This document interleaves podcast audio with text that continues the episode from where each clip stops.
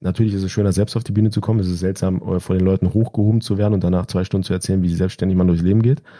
Aber ähm, das macht mir mittlerweile gar nichts mehr aus. Dann sagt man halt, macht man halt einen Gag draus und sagt, habt ihr gesehen, wie ich hier ganz alleine hochgekommen bin? Ich komme mir vor wie Majestix hier von also ich wollte auch winken beim Hochtragen und so. Also du kannst da immer irgendwie ein bisschen Spaß draus machen und dann ist die Sache auch erledigt. Da ändert sich auch keiner mehr dran. Mhm. Da spricht dich auch keiner mehr drauf an, weil er alles andere über, überragt hat oder überwogen hat, sagen wir es mal so.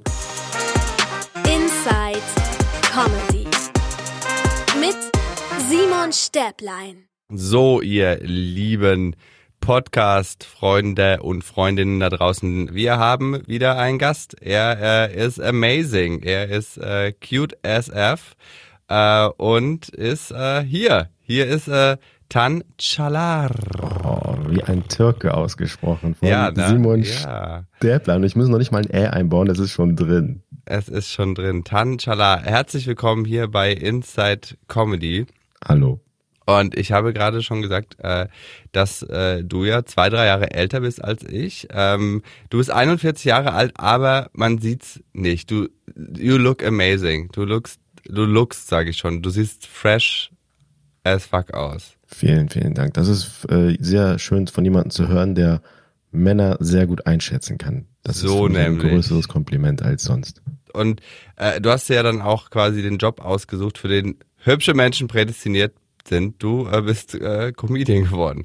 Nein, äh, aber auch äh, Model und und Schauspieler. War das der Plan? Hat wusstest du früher so, ey, ich sehe einfach aus äh, wie jemand, der auf Plakaten prangen muss, prangern. Das finde ich voll interessant, was du sagst. Das ist so, wie sexy ist eigentlich Stand-Upper, ne? Also so, wenn du so irgendwie jemanden kennenlernst und so, und ist das eigentlich geil? Also ist das eigentlich so, ich bin Stand-Up-Comedian? Das ist ja schon irgendwo ein bisschen, spricht ja schon eher Leute an, die dann eher sagen, oh, ich bin da kulturell sehr bewandert und das interessiert mich. Aber ist es so sexy wie Rockstar zum Beispiel oder was anderes? Ähm, ich glaube, am Ende des Tages ist äh, Humor super anziehend mhm. für fast alle Menschen. Mhm.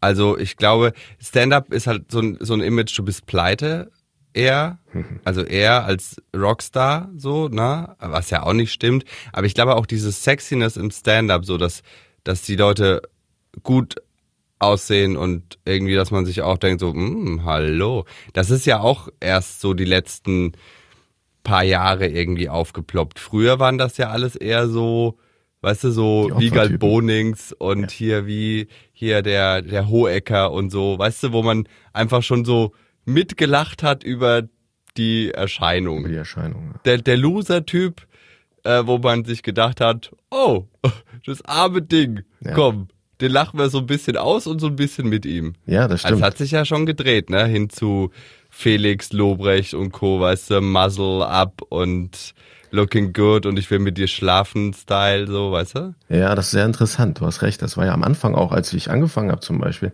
immer so ein bisschen die Frage, ist das gut, wenn man ja mal attraktiv aussieht oder ist das eher schlecht? Ist das, braucht man eher den Opfertypen, damit man Angriffsfläche bietet und so? Das ist, äh, dass sich das so gewandelt hat, das war mir gar nicht so klar. Du hast recht, das ist wirklich so. Das ist, geht eher so, man, man findet es auch sexy und humorvoll, das kann man jetzt gut miteinander verbinden, weil sich die Zeiten auch so ein bisschen verändert haben. Ich glaube auch, ich weiß nicht, ob du den Eindruck auch hast, ich hatte so ein bisschen das Gefühl, dass Stand-up nicht mehr so der Hot Shit war, so ein bisschen, und zumindest du, du, du was, was, es gibt ja nicht mal so diesen typischen Mario Barth, Bülent Ceylan, Kayana, so diese, diese Klassiker-Typen, sondern die machen ja auch alles andere noch oder nebenbei, die sind generell Unterhalter. Ne, du machst ja auch Moderation und, und auch jetzt auch Podcasts und viele andere Sachen. Schmuckdesign viel auch. Ja. Mhm. Und deswegen ist das natürlich so, dass man irgendwie so Vielfältigkeit und so und so. Ich habe auch das Gefühl, dass das Publikum, das ist so eine neue Generation an so einer, ja, wie soll ich sagen, so eine, so eine positive alternative Menschen sind das, so die, die sich auch ein bisschen für den, für die Person interessieren, auch dahinter und nicht nur für das, was du, was da aus deinem Mund kommt. Also das ist so mein Eindruck. Ja, also äh, einfach authentische Comedy, also näher an der Lebensrealität. Also keine Schubladen, keine erfundenen Geschichten, mhm. die halt lustig sind, aber wo man ganz genau weiß, ja gut, das stimmt halt nicht so. Weißt du, das erzählst du halt, weil es irgendwie albern und lustig ist äh, und der, der, der neue Schlag ist halt einfach so echt. So, genau. also, ne, so wie, wer bist du? So, die Frage nicht so, was hast du denn nur Lustiges erlebt, sondern auch, wie siehst du die Dinge? So. Absolut. Aber ich meine, du bist, du bist ja auch super vielseitig aufgestellt. So, äh, als was würdest du dich denn bezeichnen? Also wenn du dir, wenn du dir ein Label geben müsstest, hm. was, wenn dich jemand fragt, was machst du denn beruflich, was sagst du denn? Das ist wirklich sehr schwer. Also du musst, du musst ja immer irgendwie leider kategorisieren. Und bei mir steht natürlich immer oben irgendwo Comedian und Schauspieler jetzt drauf. Und ja, was ist das? Ist das Entrepreneur? Ist das, ist das Unterhalter? Ist das, äh, wenn, wenn du auch noch nebenbei moderierst, bist du dann auch noch Moderator? Wenn du mal ein Buch geschrieben hast, bist du ein Autor? Also das ist, so sehe ich das ja nicht. Also ich bin jetzt kein Autor, weil ich einmal ein Buch geschrieben habe und äh, meine Texte selber schreibe. Klar, dann bist du autorisch tätig, aber für mich ist halt ein Autor eher jemand, der viele Bestseller geschrieben hat, der davon nur davon lebt oder auch da ne, so irgendwie da seine Leidenschaft reinsteckt. Ich, ich glaube, da, da müsste man vielleicht einen Begriff für finden. Wie nennt man das eigentlich, wenn man so das macht, was man fühlt, ne? wenn man seiner Leidenschaft nachgeht? Es kommen ja auch viele Sachen rein, das kennst du ja auch, wo du sofort sagst, hey, sorry, ey, das kann ich nicht machen. Das ist nicht mein Ding, das spüre ich nicht, das fühle ich nicht. Und jetzt, wo wir im, im Lockdown waren, den letzten großen, um deine eigentliche Frage zu beantworten. Sorry, ich bin ein bisschen ausgewichen.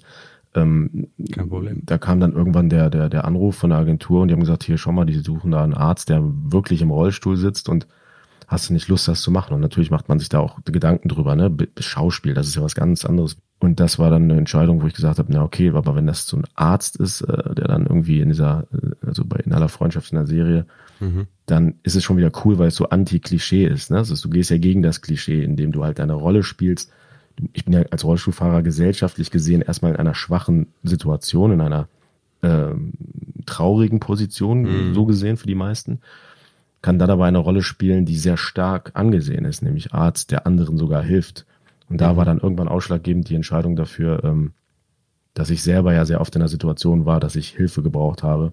Und wer könnte das dann ja besser verstehen und vermitteln an Leute, die dann eben meine Hilfe brauchen, weil ich halt eben Arzt in dieser Serie bin. Ich meine, das ist ja immer so eine, so eine, äh, äh, eine der Fragen, äh, die man sich immer stellt, wenn man RollstuhlfahrerInnen sieht, ob das schon immer so war oder ob, ob das irgendwann im Leben gekommen ist. Und bei dir ähm, weiß ich natürlich, dass das äh, eine Krankheit ist, die du schon von klein auf quasi mit in die Wiege gelegt bekommen hast, mhm. in Anführungsstrichen. Aber bis, bis du 25 warst, konntest du ja gehen, aber mhm. wusstest, irgendwann kommt der Punkt, ich stelle mir das mega krass vor. Also, äh, also da, mit diesem Wissen umzugehen, irgendwann kann ich nicht mehr laufen und ich meine, du warst ein super sportlicher Typ und alles und äh, also, was macht das mit einem? Das ist immer Situationen, in die du dich nicht im Vorfeld reinversetzen kannst, sind natürlich immer erschreckend. Ne? Und ähm, vor allem als ich die Meldung bekommen habe, ich nenne das ja mal den Tag R, der, des Tag des Rollstuhls, wo mich der Arzt darüber aufgeklärt hat, in einer, nach einer Kernspintomographie war das, da hat er zu mir gesagt, Herr Charles, Sie müssen sich damit ähm, auseinandersetzen, dass Sie, die, die können zwar noch laufen, das fällt Ihnen etwas schwerer, aber Sie müssen sich damit ähm, anfreunden, dass Sie irgendwann in den nächsten zwei Jahren ungefähr Vollzeit-Rollstuhlfahrer werden. Und da habe ich, hab ich ihn wirklich angeguckt und gedacht, also ich, ich habe es nicht gesagt, weil ich ihn so respektiert habe, aber ich habe gedacht, äh, nee, das ist Quatsch. Das, das stimmt nicht. Und ich, ich mhm. gehe jetzt. Und ähm, dann bin ich, bin ich raus und, und dann seitdem war das so wie so ein Planet, der um einen herumschwirrt, so dieser Rollstuhl. Das ist ja so ein ungreifbarer mhm. äh, Begriff auch gewesen, wenn du damit nichts zu tun hast. Also Rollstuhl, das ist ja in sich schon widersprüchlich. Mhm. Also es ist halt so mh, hm, schwierig irgendwie sich damit auseinanderzusetzen, wenn man noch nie so, wenn man keine Berührung damit hatte. Und dann ging das irgendwann los, dass ich gemerkt habe, okay, jetzt sind so Sachen, wo man viel laufen muss, also sowas wie Messebesuche oder spazieren gehen mal irgendwo, wo man halt viel zu Fuß unterwegs ist, wurden halt immer schwerer. Dann setzt man sich aber nicht in den Rollstuhl und macht diese Dinge, sondern man lässt die Sachen einfach weg. Man macht nur mhm. noch das, was noch geht. Und irgendwann ging das dann los, das war dann so ein bisschen einschneidend, da hat man, hat man, mein Arzt war schlau, der hat gesagt, ich habe hier so ein Rezept für einen Rollstuhl, den können Sie sich bestellen. Machen Sie das mal und dann können Sie sich den irgendwo in den Keller stellen. Und falls Sie ihn mal brauchen, nutzen Sie ihn. Machen Sie es aber, weil das Rezept läuft aus und dann kriegen Sie keinen Stuhl mehr. Das hat er, okay. stimmte aber nicht. Das hat er gesagt, okay. damit ich es mache. Pressure. und dann habe ich das halt gemacht und ähm, genauso war es dann. Und da war halt irgendwann mal der, der entscheidende Tag. Das ist wirklich so ein, ähm, ja, bei einem Messebesuch. Und da habe ich tatsächlich psychologisch, taktisch überlegt, was ist für mich am besten. Und das war so eine Reha-Messe in Düsseldorf, eine ganz große, die nennt sich Reha-Care und da habe ich gesagt, wenn ich das erste Mal mit einem Rollstuhl draußen unterwegs bin, dann mache ich das da. Mhm. Weil da falle ich nicht so auf. Da sind fast nur Leute mit Rollstuhl unterwegs, da stehen auch nur Rollstühle. Und da geht's nur um solche Sachen. Und dann bin ich dahin wirklich tatsächlich und trotzdem, auch wenn mich keiner angeguckt hat, ich hatte immer das Gefühl, ich wurde ständig beobachtet. Ja, alle so krass, jetzt ist der im Rollstuhl. Was man, man, man denkt halt, die anderen wissen so viel und, und denken so viel über einen und eigentlich ist es nur dein eigener Film, ne, der fährt. Total. Du bist nur, in so einem Moment bist du nur bei dir. Und die, die, die, die und, und, und so, so, so, sobald ich aus diesem, aus dieser Messe raus war, schon auf dem Parkplatz, der Parkanweiser, sogar der Blick war für mich schon anders mhm. wiederum, weil ich gedacht mhm. habe, wow, der guckt mich jetzt richtig abwertend an oder mit bemitleidend. Und wahrscheinlich ist das auch ganz normal, weil du ja selber in dem Moment so unsicher bist, du hast es ja gerade richtig erkannt. Du bist ja selber völlig irgendwo anders und du bist, äh, du fährst ganz anders. Also wenn ich einen Rollstuhlfahrer auf der Straße sehe, ich kann dir fast auf den Tag genau sagen, wie lange der schon im Rollstuhl sitzt. Das mhm. merkst du einfach. Du merkst, wie der sich bewegt, wie der sich gibt, wie selbstreflektiert der in sich ist. Und je sicherer du selbst wirst, umso weniger werden auch die Blicke von außen, weil sie natürlich auch irgendwo ein bisschen beruhigter sind die Leute. Wenn sie dich sehen, fragen sie dich, ne, was ist passiert, wie lange schon, was, ne, da kommen noch ganz andere Fragen dazu, äh, kann der überhaupt Sex haben? Mhm. Und das mhm. sind so Sachen, die, die, die einen dann beschäftigen. Und je mehr Sicherheit du nach außen ausstrahlst, umso weniger diese Gedanken und umso kürzer der Blick, der dich dann trifft. Das ist sehr interessant. Mhm. Jetzt bin ich seit ungefähr 15 Jahren in dem, in dem Teil unterwegs und es ist halt ein Teil meiner Persönlichkeit geworden. Und alles, was entstanden ist, also wir beide würden ja jetzt hier zum Beispiel nicht quatschen, äh, wenn das nicht mhm. passiert wäre. Ich wäre niemals zur Comedy gekommen, zum Schauspiel gekommen. Und ähm, dann fängt man auch irgendwann an äh, zu überlegen, ja, also ich bin jetzt nicht so ein Typ, der sagt, das sollte alles so kommen, Schicksal und äh, so und so. Ich glaube, man muss immer das Beste draus machen aus dem, was passiert und was angegeben mhm. wird.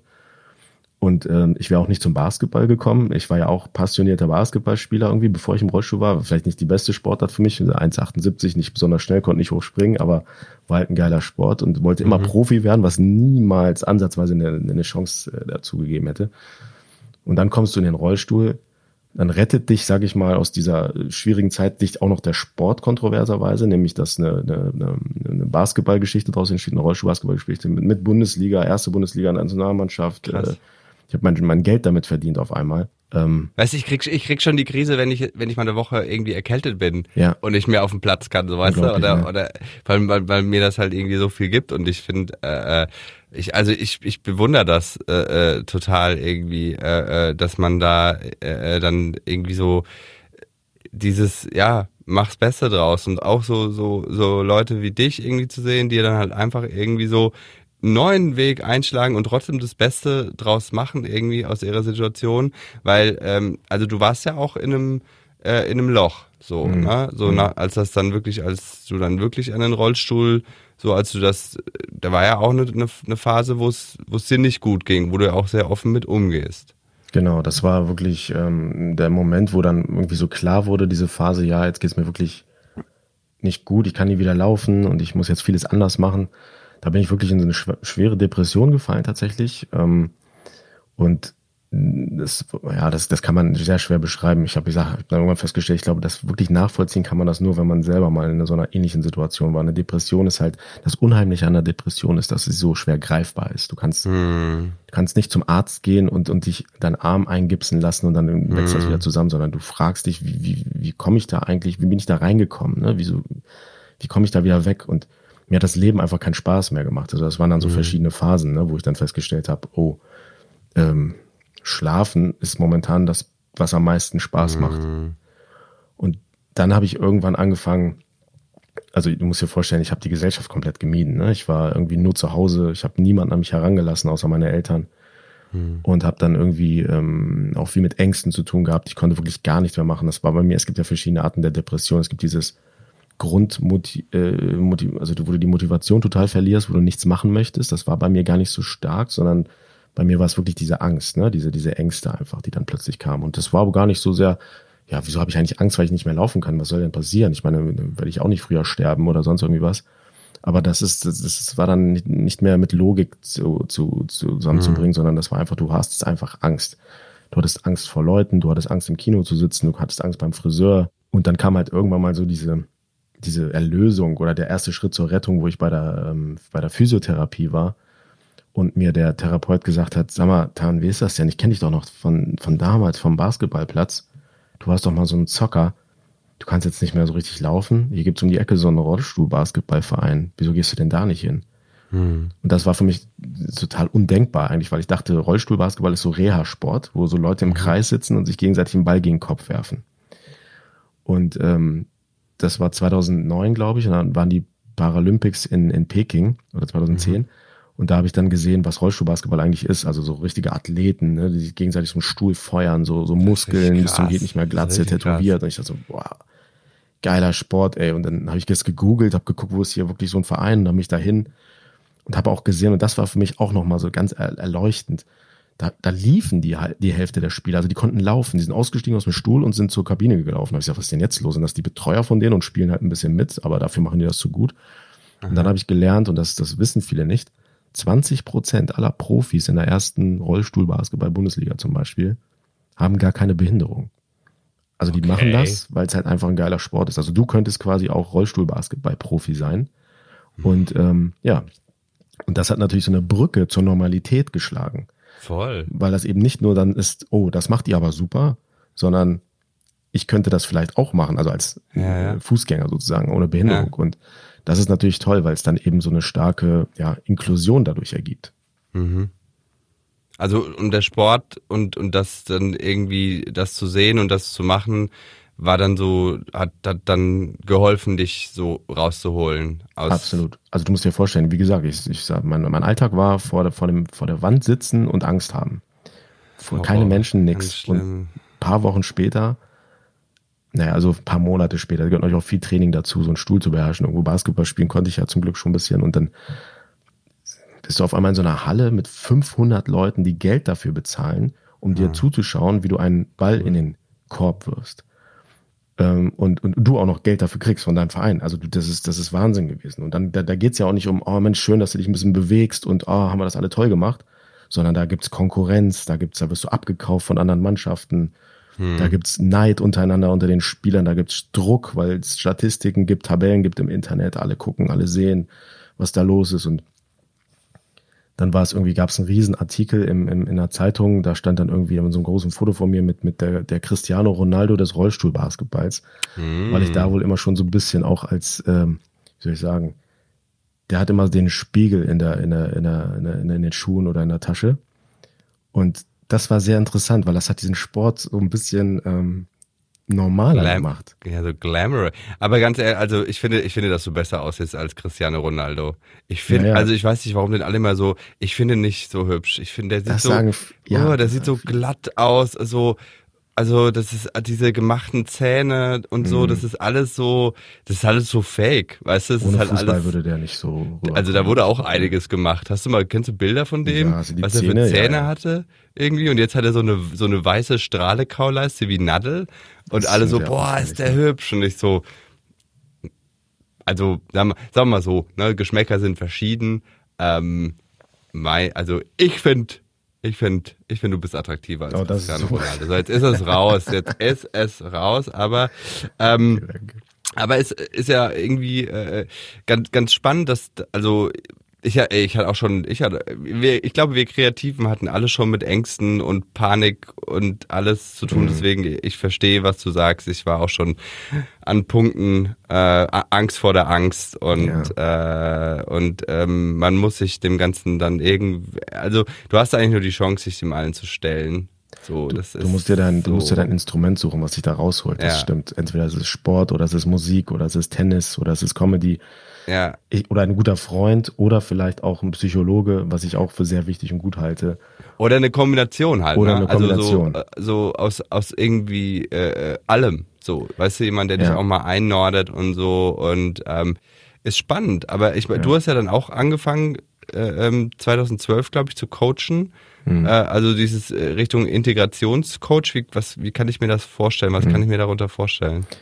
Das war zufällig. Ich habe dann eigentlich angefangen, ähm, bei so, so, so Seminare zu geben, Vorträge zu halten über Inklusion und über so so so diesen diesen Werdegang, ne, wie das das kam so ein bisschen über den Sport so, ne, da da, da es ging eigentlich los mit so da hat die Deutsche Telekom mal so ein so ein Sportprojekt gemacht, das hieß deutsche Sport äh, Entschuldigung, neue Sporterfahrung. Und da mhm. sind wir an Schulen gegangen, ähm, also ich mit noch zwei, drei Mitspielern von mir damals und dann sind wir an Schulen gegangen und haben im Sportunterricht mit Kindern, die keine Behinderung hatten, haben wir Rollstuhlbasketball gespielt.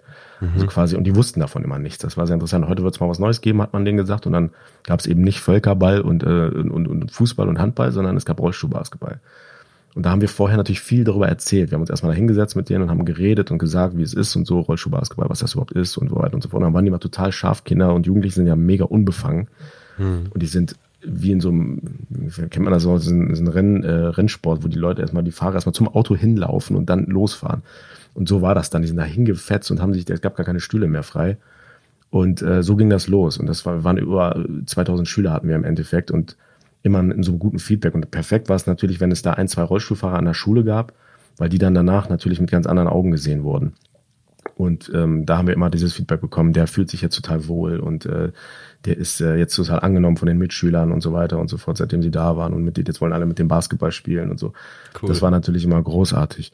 Und irgendwann ähm, hat, hat mal in der Schule angerufen und hat gesagt, ja, wir haben gehört, dass Sie da auch im Vorfeld was erzählen zu. Wir haben leider keine Sporthalle, können Sie auch so kommen, also nur theoretisch erzählen. Hm. Dann habe ich das auch gemacht und äh, habe dann irgendwann, das, das hat sich so ganz, dann haben wir auf einmal nicht mehr Schulen angerufen, sondern Rechtsanwaltsfirmen und wegen Teambuilding-Maßnahmen und so. Also so ganz krasse Sachen sind mhm. dann passiert, bis ich dann irgendwann zu so Inklusionsveranstaltungen gerufen wurde und da als Redner sozusagen da war und dort dann irgendwann mal aus Versehen mal was Lustiges erzählt habe aus meinem Alter. Ich hatte ah, mal das Gefühl, okay. ich musste immer emotional erwischen, so, ne? Und habe dann irgendwas gesagt, was ich selber ganz nicht so witzig fand, aber irgendwie anscheinend alle anderen.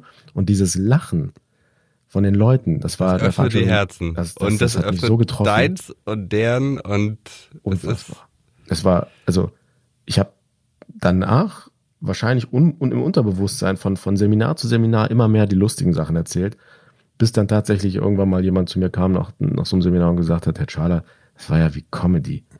Und dann habe ich halt gedacht, kennst du noch Vicky, den Wikinger, der, wenn er eine Idee hat, so, ja, ja. Also, also, so, so ging es mir. Und dann habe ich du kennst die 190a in Köln. Ich habe gegoogelt und habe dann die 190a in Köln erwischt, die Agentur. Habe dann gleich direkt, aber ich habe gesehen, die machen irgendwas für Caroline Kebekus als Veranstalter, äh, für, für ja, das so Mundschutz. Oh, die sind bestimmt voll gut. Und ich keine Ahnung von Comedy, gar nie was damit zu tun gehabt, so großartig. Und ich war hallo, hier ist Tan aus Hildesheim, ich bin Rollstuhlfahrer und will Stand-up machen.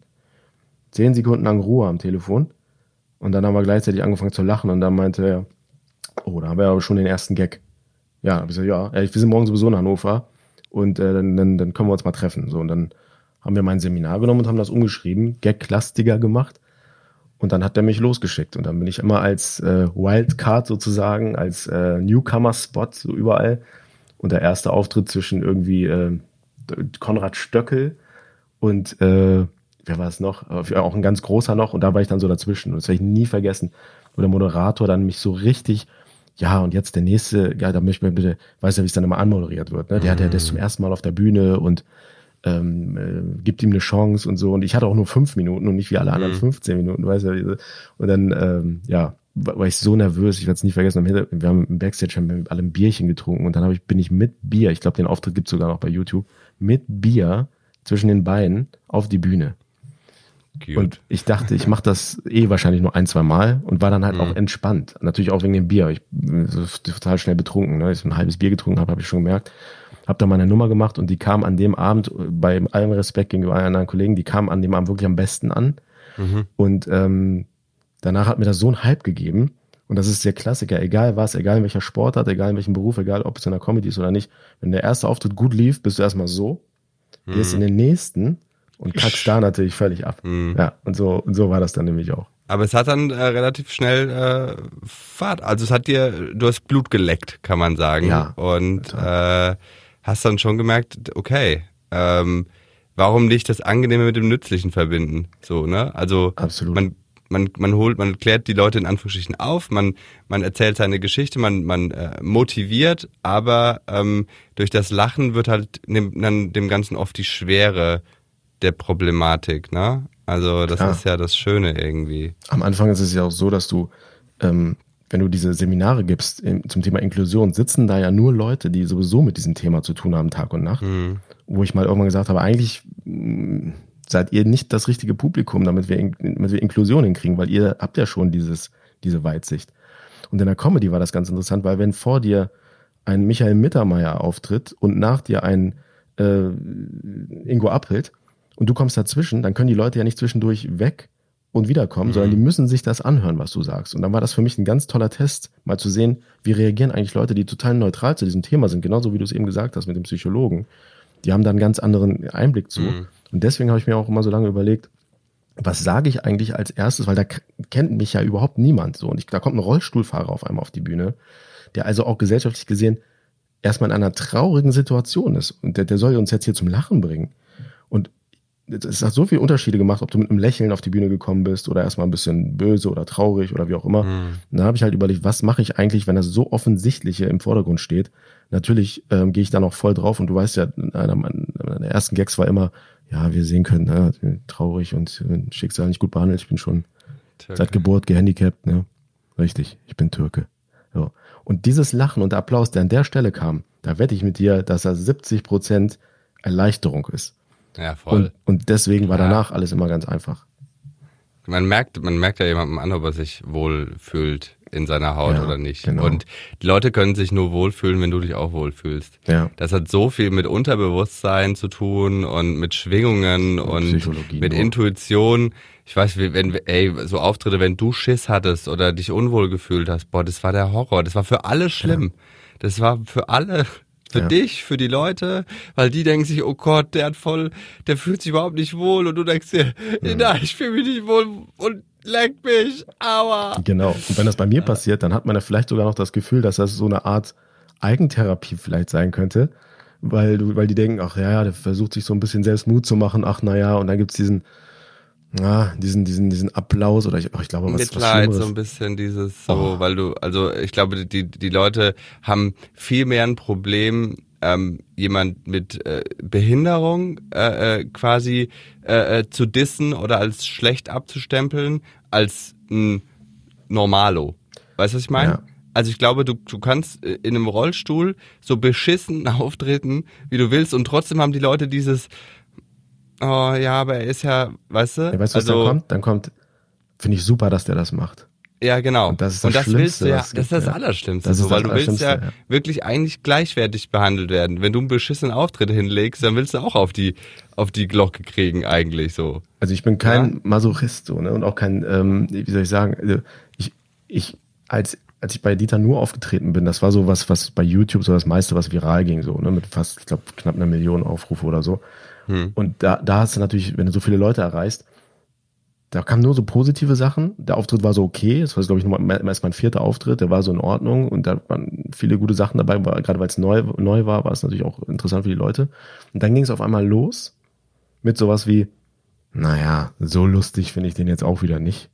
Und dann war ich erst so, ah, cool.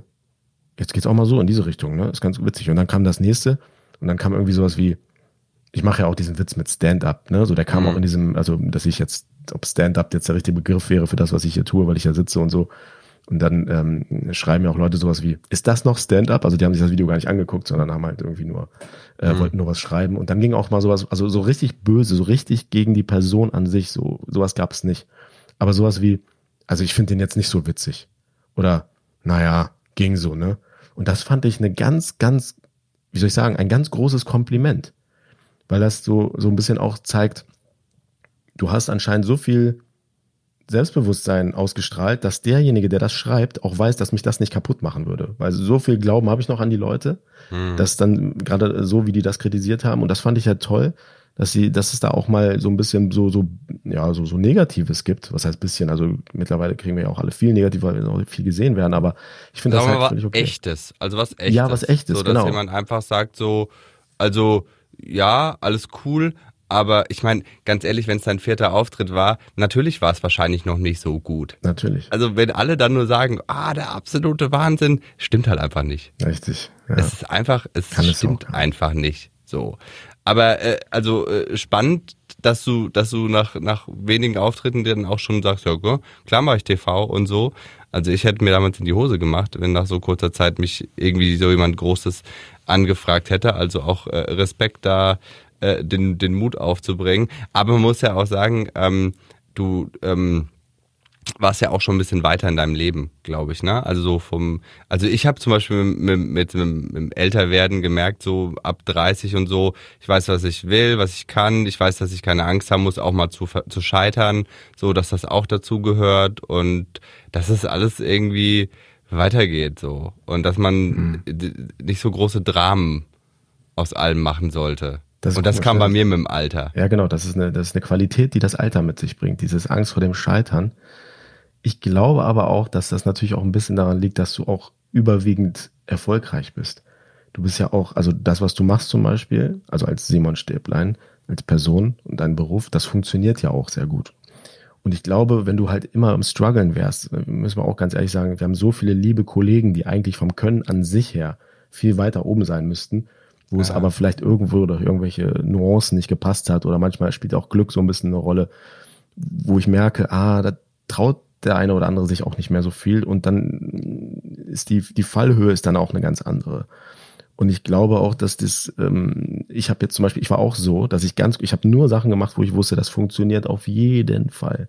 Ich war auch sehr unsicher, wenn ich dann auf die Bühne kam und neue Sachen ausprobieren wollte. Hm. Ich habe halt, halt immer gesagt, ne, ne, wir machen ja immer so ein Sandwich-Ding draus. Ne? Wir fangen immer sehr sicher an, dann nehmen wir die Sachen, die hm. neu sind und am Ende hören wir wieder sicher auf.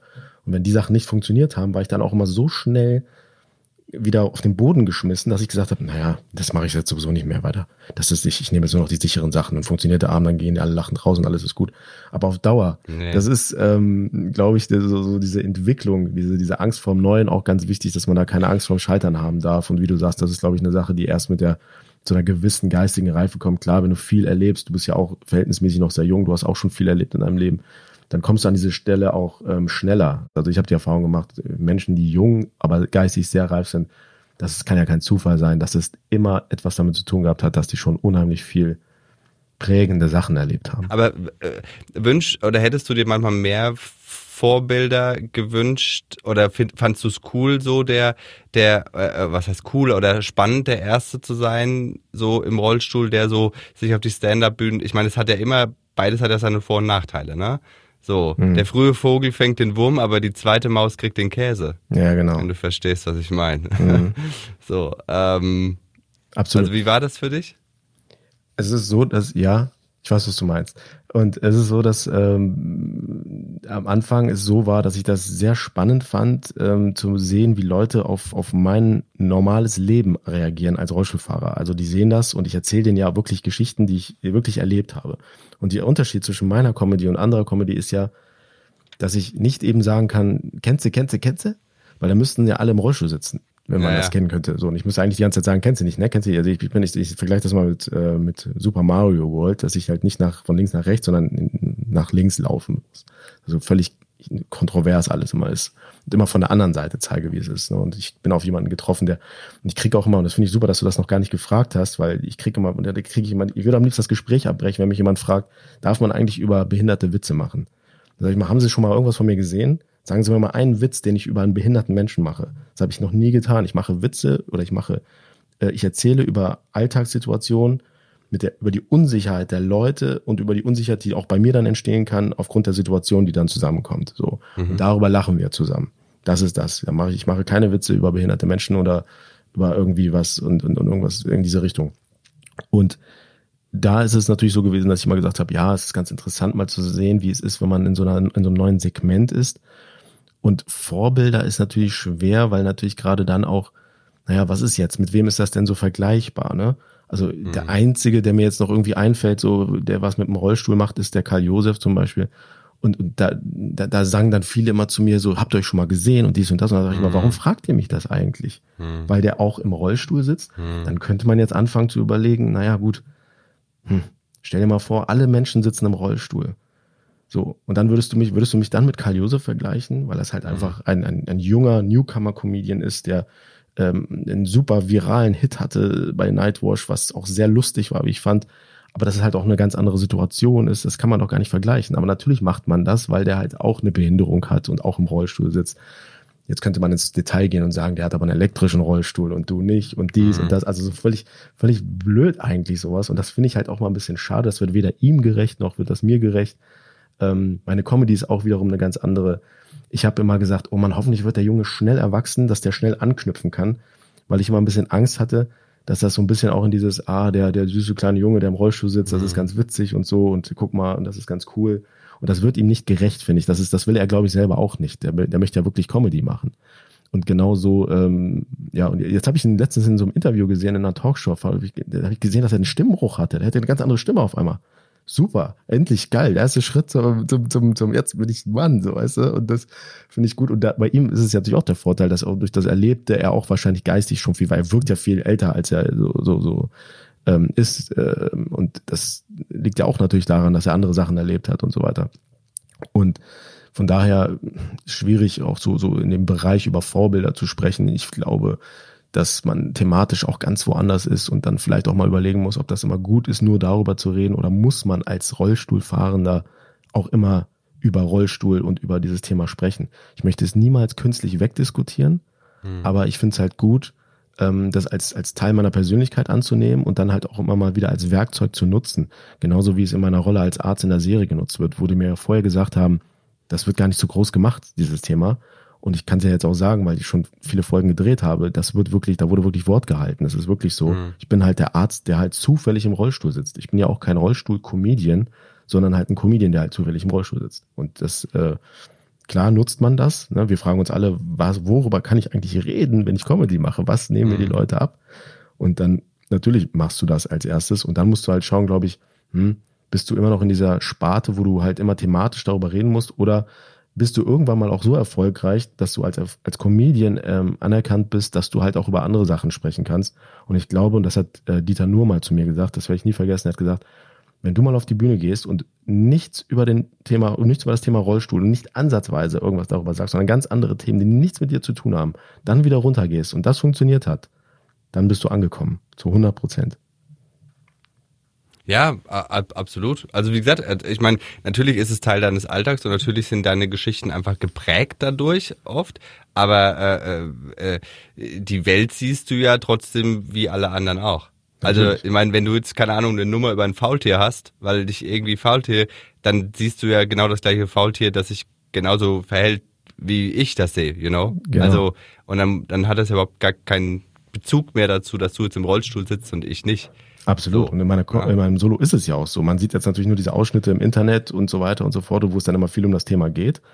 Aber in meiner, in meinem Solo zum Beispiel, da ist, ich würde sagen, 40 Prozent, 30 Prozent, 35 Prozent, sagen wir mal, das Thema Rollstuhl. Und der Rest sind andere Geschichten, die damit überhaupt nichts zu tun haben. Ich hatte auch in der ersten Nummer am Ende so ein kleines Plädoyer, wo ich gesagt habe, ist euch mal was aufgefallen? Ich habe die letzte Stunde keinen einzigen äh, Rollstuhlfahrerwitz gemacht. Und wir haben trotzdem alle hier gelacht so. Und dann war das so ein Aha-Erlebnis und ganz, ganz toll. Und ähm, da habe ich dann festgestellt, dass ich das, was Dieter nur gesagt hat, innerhalb eines Solos hinkriege. Hm. Aber natürlich eine ganz andere Nummer ist, das so in, in, in einem großen, äh, äh, großen Bereich hinzubekommen, in, in, gesellschaftlich gesehen und in, in, den großen Medien sozusagen. Und das ist, glaube ich, so ein, ähm, ja, wie soll ich sagen, auch, auch was die Leute festgestellt haben oder was ich auch immer oft äh, mitbekomme, dass die sagen, gut, dass sie das nicht irgendwie die ganze Zeit gemacht haben. So, mhm, weil absolut. du weißt, wie es ist. Wenn ein Dicker auf die Bühne geht, redet er die ganze Zeit darüber, wie es ist, dick zu sein. Wenn ein Schwuler auf die Bühne mhm. geht, redet er die ganze Zeit, wie es schwul zu sein. Ein Italiener, wie es italienisch zu sein. Und es hat, gibt's auch und das Kollegen, ist aber halt, die, das ist halt diese, diese, diese alte Liga. Ne? Genau. Und, und mittlerweile weiß, weiß ja auch jeder, dass so ein, so ein Menschenleben einfach ohne, ohne Ende Facetten hat, so, ne? Und, äh, und das ist halt eine davon. So. Findest du das auch nicht? Also mir macht mit mittlerweile, und das meine ich überhaupt nicht böse, ich habe echt Respekt vor allen Kollegen, aber wenn jemand auf die Bühne kommt und über das Offensichtliche nur spricht die ganze Zeit, das kann man auch gut hinkriegen, ja, aber wenn es dann leider auch manchmal nicht so viel. langweilig. Ich, ich finde es bemitleidend. Ich, mir, mir ja, tut das leid. Ich finde das ganz traurig. Und dann ist es für mich nicht geschafft. Tut mir leid.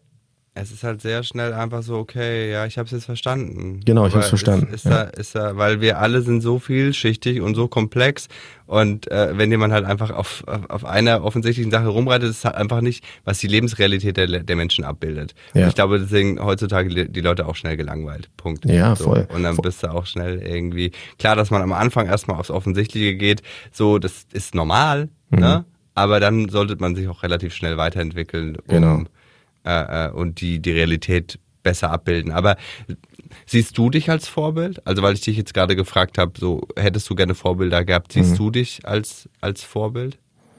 Was, was jetzt nichts irgendwie ist, wo man sagt, so, äh, äh, findest du dich jetzt super geil? So, mhm. Weil ich zum Beispiel persönlich sehe mich als Vorbild. Ich mhm. äh, rede auf der Bühne ganz normal über meine Homosexualität, nicht mehr irgendwie affektiert oder sonst irgendwas, sondern das, die, die, die ist einfach in meine Geschichten eingesickert, dass ich einfach anstatt meine Freundin und ich sage, ja, mein Mann und ich waren letzte Woche da und da. Und das ist dann der schwule Part in meinem Programm. Mhm. You know? Und deswegen sehe ich mich als Vorbild, das einfach so zu droppen, als wär's das Normalste der Welt. Ja.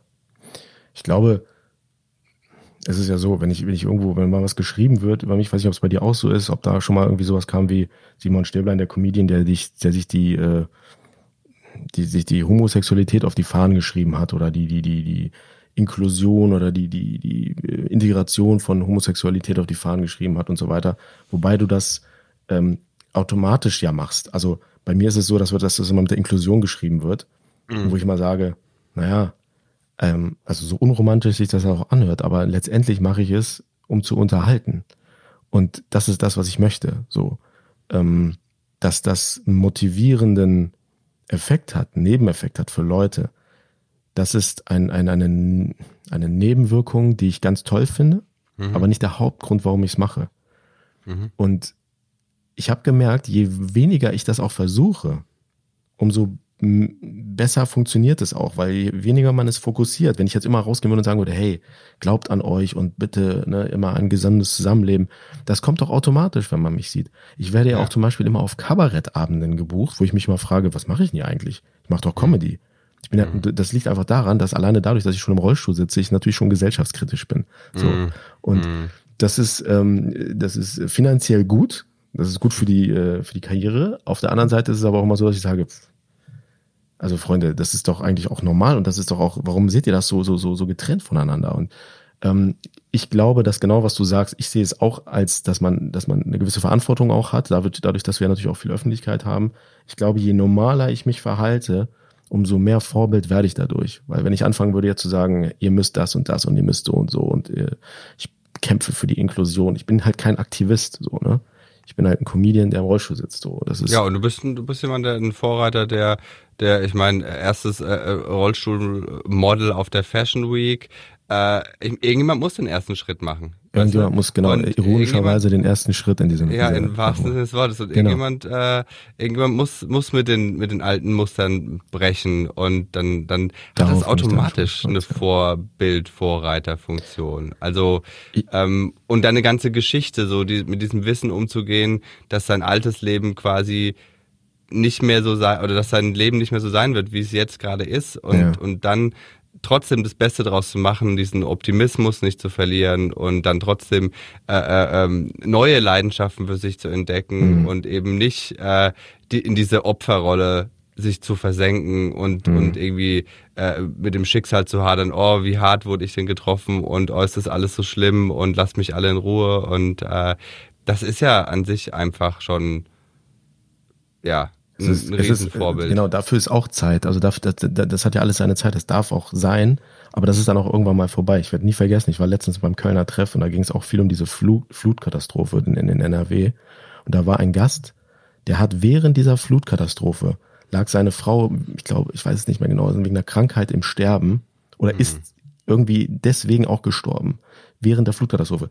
Aber er hat gesagt, jetzt müssen Sie sich mal vorstellen, meine Frau ist gestorben und wir sind gerade in dieser unglaublichen Ausnahmesituation. Die, die, der muss sich ja um ganz andere Sachen kümmern. Der muss ja selbst ums Überleben kümmern. Sein Haus schwimmt gerade weg. Ne? Also es mhm. ist. Da hat er gesagt, ich konnte gar nicht trauern, weil ich ich hatte gar keine Zeit dafür. Mhm. Es war keine, dafür war jetzt gerade keine Zeit. So, das habe ich dann nicht gemacht, weil es nicht ging. So und da habe ich gedacht so, wow, du kannst mal sehen, dass alles seine Zeit hat und dass wir uns manchmal zu sehr in eine Situation reinversetzen, weil man das nun mal so macht in dem Moment. So, und wenn die Situation es nicht erlaubt, ich finde, das ist das Normalste der Welt, eine, eine, traurig zu sein und, und, und auch wirklich auch Angst zu haben und auch, wie du sagst, äh, auch äh, Angstzustände zu kriegen, das ist so, das habe ich dann irgendwann gelernt, die Situation anzunehmen, dass es dann auch Voll. normal ist, dass ich jetzt weinen Absolut. muss, dass ich jetzt Angst habe und so weiter und so fort. Das ist erstmal der wichtigste Schritt, den man machen kann bevor man dann wieder da rausgehen kann. Und so witzig es auch klingt jetzt, ich habe so viel, ich habe auch viel Psychologie ähm, psychologische Hilfe angenommen und so weiter und so fort durch Mhm. Experten, da waren auch sehr gute dabei. Und der Satz, der mir am meisten geholfen hat, war ein völlig banaler Spruch von einem Kumpel von mir, dem ich halt so, wo ich dachte, da habe ich keinen Zugang zu so einem Thema, da habe ich ihm halt gesagt, dass es mir nicht gut geht und so weiter. Und das hat man auch gemerkt, der hatte auch keinen Zugang und ich glaube auch nicht, dass er weiß, dass er mir damit geholfen hat. Aber der hat dazugehört und hat gesagt, hm, verstehe. Naja, das Gute ist, dass es ja auch irgendwann wieder weggeht, ne? Und dann habe ich gedacht, ja, stimmt, das ist ja gekommen und warum soll es nicht auch einfach wieder gehen? Irgendwann geht's wieder weg. Das war so ein präg prägender Satz.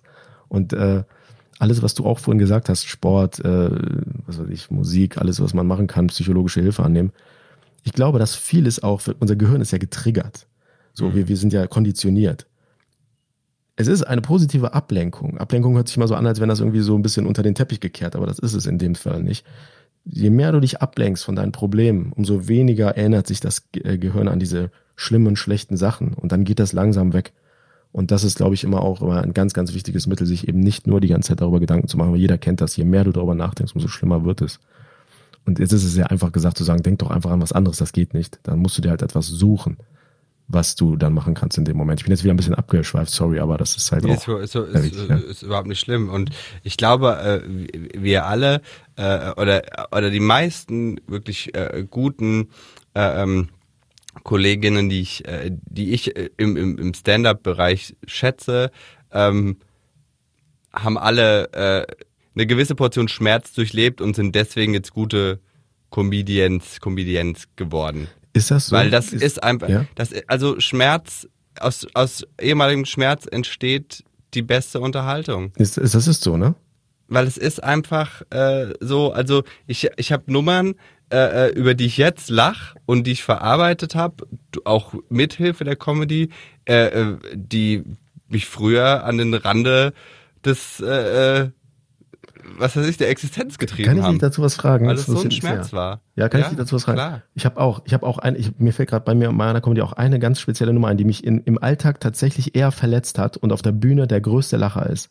Ja. Der, wa- wa- was war, wenn du, wenn als Beispiel, was aus welchem Schmerz ist bei dir eine super Nummer entstanden oder welcher Zum, Gag? zum Beispiel die Nummer, wo ich über diese Generation Y rede, so dieses, oh, mir geht's so schlecht und oh, ich weiß nicht, was ich mit meinem Leben anstellen soll, äh, ne, diese First World Problems und so. Als ich Mitte 20 war, ich war im absoluten, ich war im Niemandsland lost. Ich war, ich hatte auch keinen Bock, ich war auch depressiv, ich wollte auch, ich wollte pennen, ich wusste nicht, was ich machen soll, ich wusste, ich habe eine Idee, aber ich war zu feige, die umzusetzen. Ich war lost, ich war richtig traurig. Und danach, jetzt wurde eine Nummer draus, wo ich mich darüber lustig mache, aber die ist so echt, weil sie, weil ich sie selber durchlebt habe. Hm. Und die kommt unheimlich gut an, wie man ja, gesehen hat. Ja. weil so viele Leute das einfach genauso Das fühlen. genau aufgegangen, und ja. da, und auf einmal ist da jemand, der hat das durchgemacht und der steht aber jetzt da und lacht sich einen Ast. Mhm. Und ich glaube, das hilft Leuten in der Situation, dass sie sagen, ich werde mir auch irgendwann einen Ast lachen darüber, Genau. worüber ich jetzt jammer. ja, witzig. Und das ist einfach, das war genährt durch eigenen Schmerz und die Verarbeitung und, und das von einer anderen, von einer anderen Warte dann irgendwann mal aus zu beobachten. Mhm. Wenn man durch ist durch diese Phase, wenn man, wenn man viel erlebt hat und ne, durch den Schmerz durchgegangen Mhm. ist, das ist schon auch geil. Wahnsinn, ja. So. Der, Also sehr, sehr spannend. Ja, total, stimmt, stimmt. Ja, ja, das kommt gut. Ich habe das, ich habe die, die Nummer auch schon gesehen, stimmt. Die kommt gut an und ich fand sie auch witzig, interessanterweise. Aber das erklärt sich ja jetzt auch. Ich habe selber die Situation gehabt im Zug. Ich bin fahre sehr selten Zug und da habe ich, glaube, ich nur ein oder zweimal im ganzen Leben Zug gefahren und da habe ich mit meiner Agentur telefoniert, weil ich nicht wusste, was mache ich denn, wenn ich da ankomme in Berlin. Und da habe ich ähm, eine halbe Stunde telefoniert und genau vor mir saß ein älteres Pärchen und die Frau hat die ganze Zeit zugehört und als ich aufgelegt habe, hat die sich zu mir nach vorne gebeugt und hat gesagt, junger Mann, Sie sprechen aber gut Deutsch. Und das war für mich in dem Moment sehr, also warum soll ich denn kein, warum, warum soll ich nicht gut Deutsch sprechen? Also ich war Ja. total beleidigt eigentlich. Ja. Und die Nummer bringe ich in meiner Comedy sehr weit hinten. Ähm, und, und, und, und es ist jedes Mal ein absoluter Lacher. Die lachen sich kaputt, die Leute, weil, und das ist für mich die Erklärung ist, dass alle anscheinend das auch schon gedacht haben, irgendwann mal in den, in der, während der Show. Ähm, weil du halt super dialektfrei, akzent, akzentfrei sprichst. Und ähm, du, ne, du, du weißt ja selber, die Leute lachen immer darüber, wenn sie sich ertappt fühlen oder wenn Ja, sie voll. sich, ne, genau, und, und das ist, das ist dann so der, der, der, der verräterische Punkt in dem Moment. Und das, ähm, ich habe dann wirklich überlegt, also die Nummer geht auch noch weiter, aber ich habe dann überlegt, ob ich das äh, mal, mal erzähle auf der Bühne, was mir da passiert ist. Und ich hätte nie gedacht, dass das so gut funktioniert auf der Bühne. Und das ist mittlerweile auch einer meiner Lieblingsnummern, diese ganze, alles, was ich da erlebt habe in der Deutschen Bahn. Und das ist so, ähm, unglaublich ist, äh, das ist etwas, was, wie du schon sagst, ein gutes Beispiel dafür, wenn man sich mal gefragt hat, ist das wirklich so aus dem Schmerz geboren? Und Charlie Chaplin hat das auch mal erklärt, hat gesagt, die ganzen Stummfilme und so damals, die ich auch gedreht habe, sagt er, das ist ja, achten, der, der Klassiker des Gags ist ja eigentlich, dass der feine Mann im Anzug auf der Bananenschale ausrutscht. Und in Wirklichkeit ist es ja so, oh mein Gott, hast du dich verletzt? Ist da was getan? Ich habe mir das Steißbein gebrochen, ich muss ins Krankenhaus, ich muss operiert werden, ich verliere vielleicht meinen Job. Und in dem Fall, wenn wir das aber sehen, lachen wir, weil es einfach lustig ist. Und dann kommt die nächste Szene. Und das äh, hat mich auch sehr geprägt. Und äh, ich glaube, wenn du es schaffst, schmerzhafte Situationen gut zu verkaufen, das ist die Kunst des Comedians. Und das ist die, die der Anspruch, den, Genau. glaube ich, an mich. Und da, und da trennt sich auch die Spreu vom Weizen. Und da sind wir wieder bei dem Thema, wenn jemand sehr, ich sag jetzt mal als, als Beispiel, ich, wenn ein Rollstuhlfahrer auf die Bühne kommt und nur darüber redet, wie es ist, im Rollstuhl zu sitzen und auch nur ansatzweise wirkt, als wäre das ein bisschen Selbsttherapie oder er glaubt auch nicht daran und das ist eigentlich, er findet das selber scheiße, Hm. dann hast du verloren.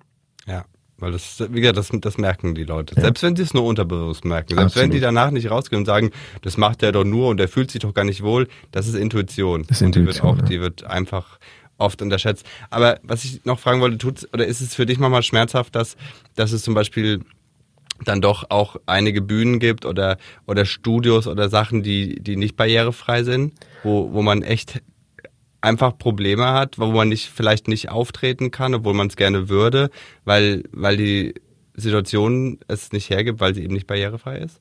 Also es ist so, fast alle, fast alle Bühnen sind nicht barrierefrei.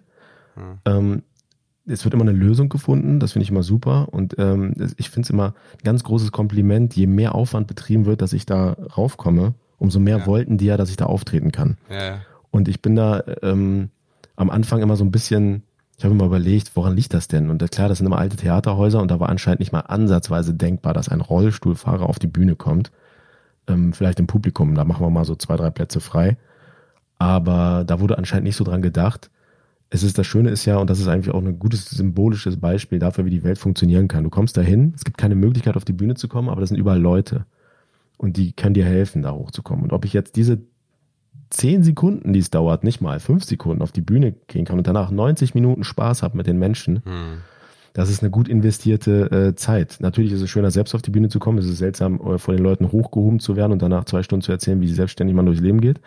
Aber ähm, das macht mir mittlerweile gar nichts mehr aus. Dann sagt man halt, macht man halt einen Gag draus und sagt, habt ihr gesehen, wie ich hier ganz alleine hochgekommen bin? Ich komme mir vor wie Majestix hier von also ich wollte auch winken beim Hochtragen und so. Also du kannst da immer irgendwie ein bisschen Spaß draus machen. Und dann ist die Sache auch erledigt. Da erinnert sich auch keiner mehr dran. Da Mhm. spricht dich auch keiner mehr drauf an, weil er alles andere über, überragt hat oder überwogen hat, sagen wir es mal so. Und witzigerweise ist es auch so, dass mich manchmal weil sich Veranstalter anrufen, weil die, die haben ja eine Rampe bauen müssen, dann extra auch. Und die lassen die dann auch da und dann rufen die mich mal an und sagen, wir sollen ihnen übrigens Danke sagen von den ganzen Musikgruppen, die jetzt endlich ihre schweren Instrumente viel einfacher auf die Bühne gekriegt haben. Okay. Also da kannst du mal sehen, dass das eigentlich auch eine Idee war, die man hätte man auch umsetzen können schon vorher, weil die mussten das auch mal hochschleppen. Und jetzt haben die die einfach dran gelassen und das ist natürlich, darauf, darauf bin ich jetzt, darauf bin ich stolz, dass es jetzt mehr Bühnen gibt mit, mit Rampe. Und, und auch jetzt zum Beispiel Karl Josef, der kann ja eben nicht eben mal hochgehoben werden. Der hat einen 150 Kilo Stuhl. Äh, Der, der, der, muss, der muss immer einen Zugang haben. Und wie scheiße ist das denn, wenn seine äh, Comedy-Tätigkeit durch so einen Kack, durch, nennt man das so Infrastruktur, das ist mehr so außerhalb, ne? So äh, äh. Genau, also aber durch, durch, die, durch örtliche Gegebenheiten nicht durchführbar ist. Das, das ist, das ärgert mich richtig, das ist scheiße. Aber wie schön ist es, dass du, dass, dass, dass dein Tun und dein Wirken äh, äh, vielleicht, dass Karl Josef jetzt schon irgendwo spielen kann, wo er ohne dich nicht hätte spielen können. You know what I mean? Ja, so, das- ist doch auch schon geil. das ist natürlich oder? Also wenn man irgendwie schon so den, den Weg im wahrsten Sinne des Wortes den Weg bereitet hat Mhm. äh, für jemand anderen. Das ist doch ja, vielleicht auch den Mut äh, des Veranstalters erweckt habe, dass er ihn eben nimmt und dass man sagt, das Ja. kann ganz gut funktionieren. Das finde ich halt toll. Und das muss es eigentlich, ich wundere mich auch, warum gibt es nicht noch welche? Warum gibt es nicht noch mehr? Auf der anderen Seite denke ich, es gibt bestimmt auch noch welche. Und das ist auch noch eine interessante Frage. Vielleicht ist aber der ein oder andere dann eben auch nicht so, vielleicht funktioniert es nicht, vielleicht ist es ja einfach nicht gut genug oder ist nicht Ja. witzig. Und das ist dann ja schon wieder fast gut, weil man dann sagt, Ja. sorry, das hat jetzt nichts mit deinem Rollstuhl zu tun, du bist einfach nicht lustig, Digga. Ja, So. absolut. Und dann, und dann ist es das Schlimmste, was man kann. Ja, äh, ich habe mich zum Beispiel gefragt, ob du es glaubst oder nicht, ne? Ich habe Karl Josef noch nie getroffen. Wir sind uns noch nie begegnet. Noch nee, nie. erzähl nix. Noch nie. Ich habe ihn noch nie Dabei gesehen. seid ihr doch beide Türken. Ja, genau, dabei sind wir beide Türken. Und der, der, der Grund, warum wir uns nie gesehen haben, ist natürlich super traurig, weil warum sollte man auch zwei Rollstuhlfahrer gleichzeitig einladen? Ne? So, da ist ja schon das abgedeckt, das Thema. So, und solange das ist, ich habe auch Samuel Koch ni- noch nie getroffen, also jetzt erst aktuell bei einer Veranstaltung, da haben wir uns auch mal drüber unterhalten. Da hat er auch gesagt, naja, entweder hast du mir immer die Jobs weggeschnappt und deswegen haben wir uns nicht gesehen, oder du, äh, keine Ahnung, wir, ja. Ich glaube, der ist bei, ich, ich weiß nicht, ist, ich glaube, guckst du äh, Mars Singer? Mm, nee. Da gibt's jetzt den Phoenix. Das, da kommt einer mit einem, da, ich, das muss so, entweder lenken die davon ab, oder da kommt einer mit einem elektrischen Rollstuhl. Also ich bin's nicht, das ist Du jetzt auch kein es Spoiler. nicht. Aber Das, ist, also, das kommt- wäre auch zu krass. das wäre das wär du, krass. weil du bist jetzt in aller Freundschaft, du bist im Tatort. Wenn du jetzt noch bei Mask Singer wärst, dann wäre Karriere ein bisschen zu krass. Dann müssen wir mal wieder die, nee, die eine oder andere Rampe irgendwo wegnehmen. Ja. Weil dann Nimm die mal wieder weg, das geht so schnell. das geht nicht, das wird mir, das wird zu krass. Ja, ja. Dann ist der Rollstuhlfahrer noch den Tatortkommissar weg. Ja, Horror. achte, achte drauf, wenn das raus, ich bin sehr gespannt. Es kann nur, es kann nur Samuel Koch oder Karl Josef sein. Und ich glaube, es ist, es ist die Stimme von Samuel Koch. Also ich glaube, Karl Josef äh, ist, ist nicht von der Stimme her. Sehr, Aber sehr wie gespannt. spannend, oder wie, wie schön, oder? Findest du nicht, dass, dass es da auch wirklich äh, äh, bei, bei, all, bei all dem Hass im Netz und bla bla bla, dass es echt krass gute Schritte in den letzten Jahren, Jahrzehnten gab zum Thema äh, äh, Inklusion, Gleichberechtigung, Wahrnehmung in der Gesellschaft, Mhm. Voll. also, oder? Mega. Also ich glaube, Solidarität, irgendwie gegenseitige, irgendwie, wir sind schon, glaube ich, auf einem guten Weg. voll. In den letzten Jahren hat man das sehr gemerkt. Ja. Wie ist das in der, in der, in der bei der Homosexualität so gewesen? Auch. Also Ich da mein- krieg ich mein, guck mal. Ja. Guck mal, irgendwie auch so der Aufschrei, irgendwie, dass das äh, Stadion nicht in Regenbogenfarben Mhm. und so, Was das Besseres war, hätte nicht passieren also können. das war schon, also da hat man schon gemerkt, dass da war schon viel Zuspruch so, auch von der nicht homosexuellen Bevölkerung, so, dass man sagt, was soll das denn?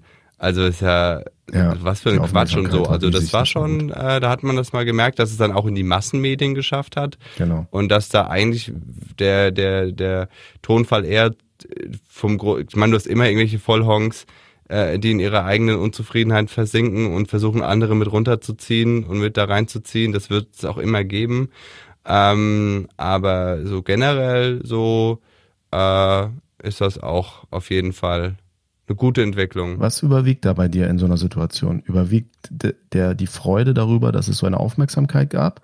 Oder die Wut darüber, dass das überhaupt noch so thematisiert werden muss, was für dich völlig normal ist und was eigentlich für alle völlig normal Für mich ist es die. Freude der großen Aufmerksamkeit, weil Mhm. äh, ich meine, es ist äh, äh, alles entwickelt sich, alles äh, verändert sich und ähm, und ich, ich, ich freue mich, wenn es einfach äh, äh, in äh, ja, wenn es größere Aufmerksamkeit erfährt und man auf, und man realisiert, dass die meisten eigentlich mit dir sind und nicht gegen dich.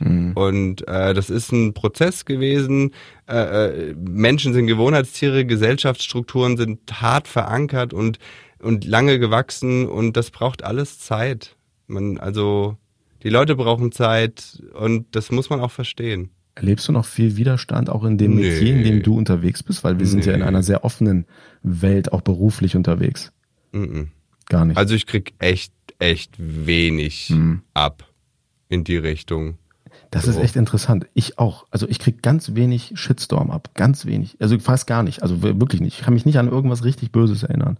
Ich, das, also ich will jetzt nicht sagen, um Gottes Willen, ich will das nicht klein machen oder so, ne? Das ist ganz schlimm, wenn man sowas sicherlich passiert. Und das passiert auch sicherlich viel, aber so richtig, also so irgendwie scheiß Ausländer, scheiß Behinderter, irgendwie sowas, überhaupt null. Aber selbst wenn, also selbst wenn mir sowas in der Richtung, ich, ich habe wirklich auch gelernt, eher Mitgefühl den Leuten Mhm. gegenüber zu entwickeln klar. als Ablehnung und Hass, weil so so also so habe ich gedacht über andere Leute in den dunkelsten Stunden meines Lebens. Ja. You know? Also so so anti war ich, als es mir schlecht ging. Ah ja. Mhm. Also ich bin jetzt nie ins Netz und habe die Leute gehasst, aber ich, ne, ich habe noch nie in meinem Leben einen einzigen Hasskommentar verfasst, Mhm. außer auf deiner Page. Das war ich. Das warst du. Ähm, ah. Das war ich, der war ich.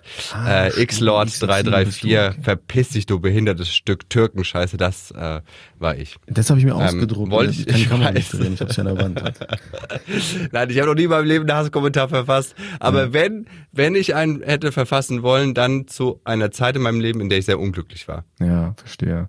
Weil es ein kann man mal Ventil sehen, wer ist. sowas schreibt. Ja, ja, und weil ich auch in dem Moment war, wurde dann, der hat, alle haben mich genervt und, oh, und am Ende war es Neid und Trauer und, und, äh, und äh, Schmerz, der dich Ja. dahin bringt. Von so- daher habe ich, versuche ich eher Mitgefühl Leuten gegenüber zu entwickeln, weil ich glaube, dass sie in einem, in einer Phase sind oder in einem Gemütszustand, der alles andere als schön ist. Das glaube ich auch, weil aus einem guten oder aus einem Gefühl, wo du dich gerade wohlfühlst, schreibst du sowas ja auch nicht. Machst du nicht. Nee. Du, du gehst nicht irgendwie, äh, du gehst nicht irgendwie entspannt nach Hause, hattest einen schönen Tag, hast Sport gemacht, was weiß ich, was noch in der Sauna, hast was Gutes gegessen. Da gehst du nicht abends ins Netz und schreibst bei, bei Love Island drunter, was für eine ekelhafte Drecksfotze. Genau. Das machst du nicht, Das wenn du einen schönen nicht. Tag hattest. Da das musst machst du selber, genau, da musst du selber gerade alles, da hast du gerade ein Schreiben vom Finanzamt gekriegt, dass du äh, ewig zurückzahlen musst.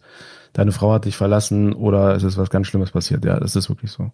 Das glaube ich von auch. daher ähm, einfach versuchen. Oder du bist halt einfach scheiße. Ja, oder du bist halt einfach, einfach richtig scheiße. So, Ende, Ende der Diskussion. Aber wir sind nicht scheiße, wir sind gute Menschen. Äh, Ich äh, ähm, fand das sehr spannend, äh, mit dir zu sprechen. Ich finde, du bist eine sehr inspirierende Person. Ähm, und äh, wünsche dir weiterhin auf jeden Fall alles Gute. Äh, ich liebe die Zimmertanne. Äh, Oh, die, endlich erkennst du ähm, mal einer hier. Äh, well, Zimmer, mhm. Das Zimmertanne, das weiß, das, das weiß kaum jemand, dass die so heißt. Zimmertanne. Plant Love. Ja, man. Äh, ich bin auch so, ein- ich bin Plant Daddy, äh, deswegen, mein Papa hat auch eine und an der äh, gehe ich auch mal faszinierend vorbei. Weißt du, warum ich die Ähm, habe? Weil die einfach mega pflegeleicht ist. Da musst du manchmal, kennst du diese Pflanze, also du jetzt nicht wahrscheinlich, weil du so gut drauf bist, aber es gibt so Leute, die sagen, oh scheiße, ich muss mal wieder gießen. So, und ich bin original so. Und dann stirbt die fast, dann gebe ich dir Wasser und am nächsten Tag ist sie einen Meter größer. Zimmertanne, vor allem die ist auch so cute einfach. Es ist einfach, es ist einfach cute. Das ist schön, sieht einfach schön aus auch. toll. Also ich äh, ich bin äh, absolut äh, bei dir und ich habe sie äh, recognized von Anfang an. Ähm, sie stiehlt dir nicht die Show, aber sie ist da. Sie ist einfach da, ja, das stimmt. Sie ist, sie ist einfach da. Äh, wir haben am, am Ende noch so, so einen kleinen Catchphrase, den würde ich dich gerne noch fragen. Und zwar, ich meine, du hast jetzt schon sehr, sehr viel, du hast ein sehr bewegendes Leben gehabt, du hast sehr viel gemacht, du bist äh, jetzt, äh, hast überall jetzt schon mitgemischt, wie gesagt, große Filmproduktionen etc. pp. Was, was, was soll noch kommen? Was, was wäre noch ein Wunsch? Heute in fünf Jahren rufe ich dich an. Im besten Fall, wo bist du und was machst du? Okay, das, das kann ich dir sofort sagen. Ich würde super gerne. Ich, ich, bin, ich bin ja noch so ein Oldschool-Typ und ich stehe auch noch auf Fernsehen und ich gucke auch noch lineares Fernsehen, weil ich dieses Gefühl der Gemein das Gemeinschaftsgefühl mehr mag. Ich spule auch nicht vor oder zurück, das könnt ihr mir jetzt schon angucken können, sondern ich warte bis 20.15 Uhr.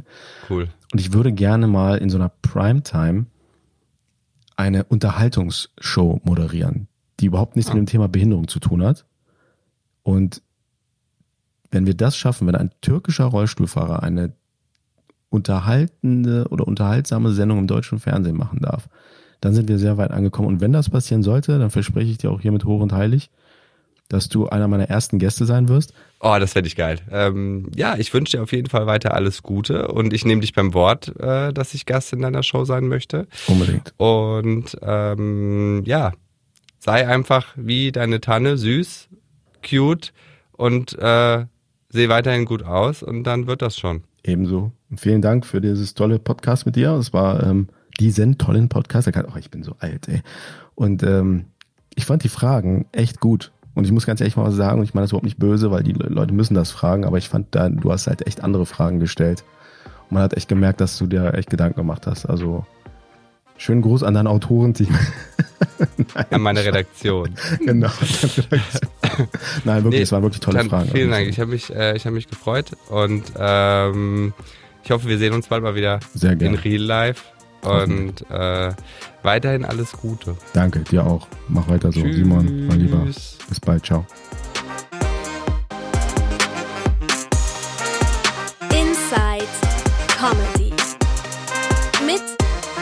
Simon Stäblein. So, das war eine weitere Folge Inside Comedy und natürlich ging es hauptsächlich um mein Gegenüber. Aber es gibt auch einen Podcast, da geht es um mich aber nicht um mich allein, sondern um mich und um Jan C. Müller. Wir beide quatschen über alles, was uns so bewegt. Das sind unter anderem Paarhufer, Schnabeltiere oder die Bräunungscreme von Donald Trump. Wenn ihr da mehr darüber erfahren wollt, dann hört doch gerne mal rein bei Stäblein und Müller. Wir freuen uns auf euch.